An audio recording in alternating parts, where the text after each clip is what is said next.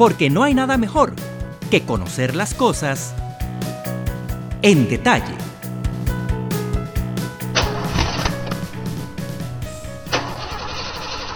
El mundo ya no puede depender de los combustibles fósiles para producir su energía.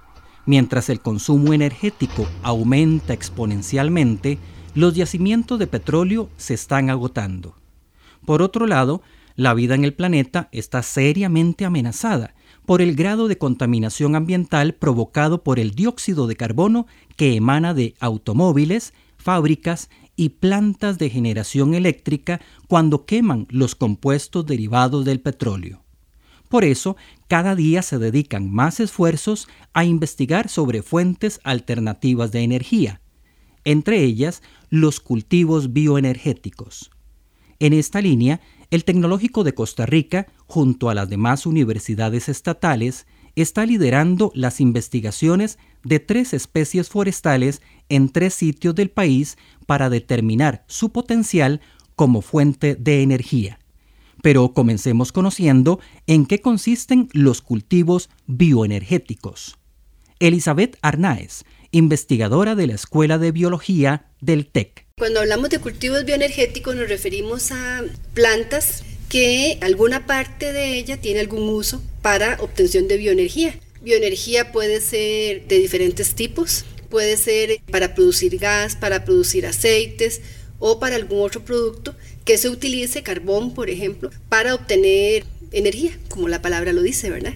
Ya sea para automóviles, ya sea energía después para cocina, para una industria, una empresa, etc. Una de las especies investigadas es el tempate, un árbol de alta presencia en el país y que puede medir hasta 5 metros de altura. Su fruto se ha utilizado mucho en la medicina popular como cicatrizante, desinfectante de heridas y en la fabricación de un compuesto como purgante. Sin embargo, las actuales investigaciones están demostrando que se puede elaborar biodiesel a partir del aceite de las semillas del tempate. Por ello, el objetivo es desarrollar árboles que sean altamente productivos en cuanto a contenido de aceite. Pero la idea no solo es aprovechar el aceite de esta especie forestal para fabricar biocombustibles. Emanuel Araya, investigador de la Escuela de Biología del TEC y del Centro Nacional de Innovaciones Biotecnológicas, nos explica en qué más se puede utilizar el tempate. Adicionalmente, una vez que los frutos de tempate son exprimidos para sacarles no el jugo, sino el aceite, ¿verdad? Entonces queda un residuo. Ese residuo es rico en contenido proteico. Tiene un alto contenido de proteína que puede ser utilizado para alimentación animal pero tiene la desventaja de que tiene algunos compuestos que son tóxicos que generan, por ejemplo, hemorragias a nivel de intestinos en los animales. Entonces lo que buscamos en el proyecto es tener un material de siembra que sea altamente productivo en cuanto a contenido de aceite, pero que no tenga estas propiedades tóxicas. ¿Para qué? Para que el subproducto pueda ser utilizado en la preparación, digamos, de, se llaman pellets o de pastillas, digamos, para la alimentación animal. Así que los animales de granja también se pueden ver beneficiados con el cultivo del tempate y el procesamiento de sus frutos. Otra de las especies forestales con mucho potencial como biocombustible y que es parte de este proyecto de investigación es la higuerilla. Al igual que el tempate, el fruto de la higuerilla se ha utilizado como medicina popular, sobre todo en la fabricación del aceite de ricino como purgante. Pero también ha sido utilizada en la industria cosmética como biolubricante.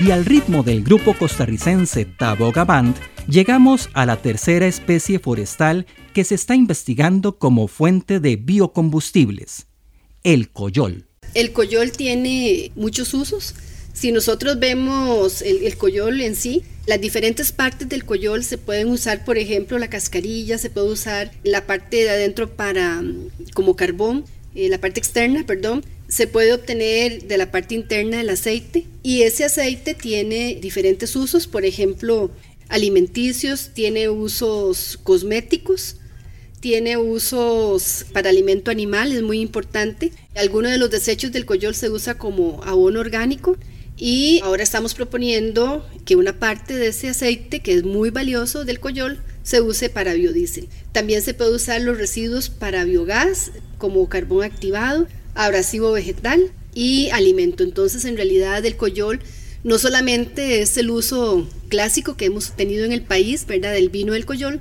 sino que tiene otros usos importantes. Esta investigación está cultivando el tempate, la higuerilla y el coyol en dos sitios en Guanacaste y uno en Alajuela, para establecer un banco de genes de estas tres especies y determinar cuáles son las mejores plantas en cuanto a rendimiento de biomasa y de aceite que sirva para la aplicación en la generación de bioenergía. Otro propósito del estudio es combinar la plantación de estas especies con cultivos para el consumo humano, como el maíz y el frijol, para maximizar el uso de la tierra.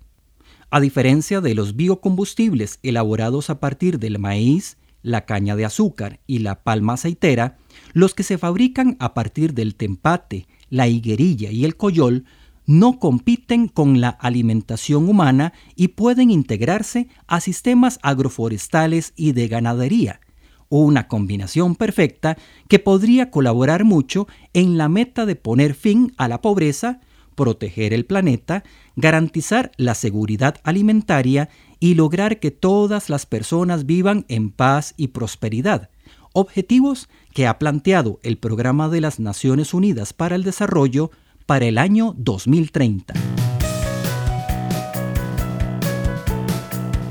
Costa Rica es un ejemplo para el mundo en materia de generación de energía a partir de fuentes limpias. Sin embargo, se calcula que para el año 2032 las fuentes limpias tradicionales no serán suficientes para cubrir la demanda energética que tendrá el país. Por eso es de vital importancia investigar en otras fuentes de energía no contaminantes, como los cultivos bioenergéticos. En detalle es una producción del Tecnológico de Costa Rica en colaboración con el Instituto Interamericano de Cooperación para la Agricultura, IICA. Puede encontrar más podcasts siguiendo al TEC en iTunes, Spotify, o en su aplicación de Android favorita. También nos puede encontrar en tech.ac.cr.